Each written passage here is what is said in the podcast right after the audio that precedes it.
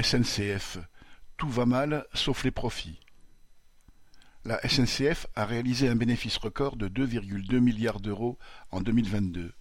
Le précédent record datait de deux mille dix-sept avec un virgule trois milliard d'euros. La SNCF n'a pas tenu à claironner ce chiffre, et pour cause. Tant côté voyageurs que cheminots, la dégradation est palpable. Le manque d'embauche et d'investissement se traduit par un chaos grandissant dans tous les transports du quotidien, avec des trains supprimés, retardés ou surchargés. Utiliser les trains coûte de plus en plus cher, plus 5% en moyenne sur les tarifs grandes lignes. Côté cheminot, la SNCF ne propose que 2% d'augmentation du salaire de base en janvier 2023, alors qu'elle dégrade brutalement les conditions de travail et de roulement.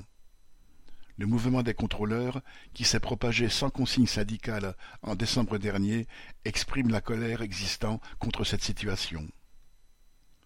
La direction prétend que cette grève lui a coûté cent millions d'euros, une somme largement supérieure à celle nécessaire pour satisfaire les revendications salariales des dix mille contrôleurs. Elle a préféré camper sur ses positions, provoquer la grève et annuler les trains pour finalement lâcher quelques centaines d'euros de prime annuelle aux contrôleurs, ce qui est bien loin du compte. La SNCF, comme tous les patrons, mène à la guerre de classe et ne cède un pouce de terrain qu'au prix de combats acharnés. Et c'est seulement par crainte de devoir affronter des mouvements plus larges. Alors, il faut préparer de tels combats à une grande échelle pour imposer que les milliards de profits patronaux reviennent aux services utiles à la population et à ceux qui les font tourner.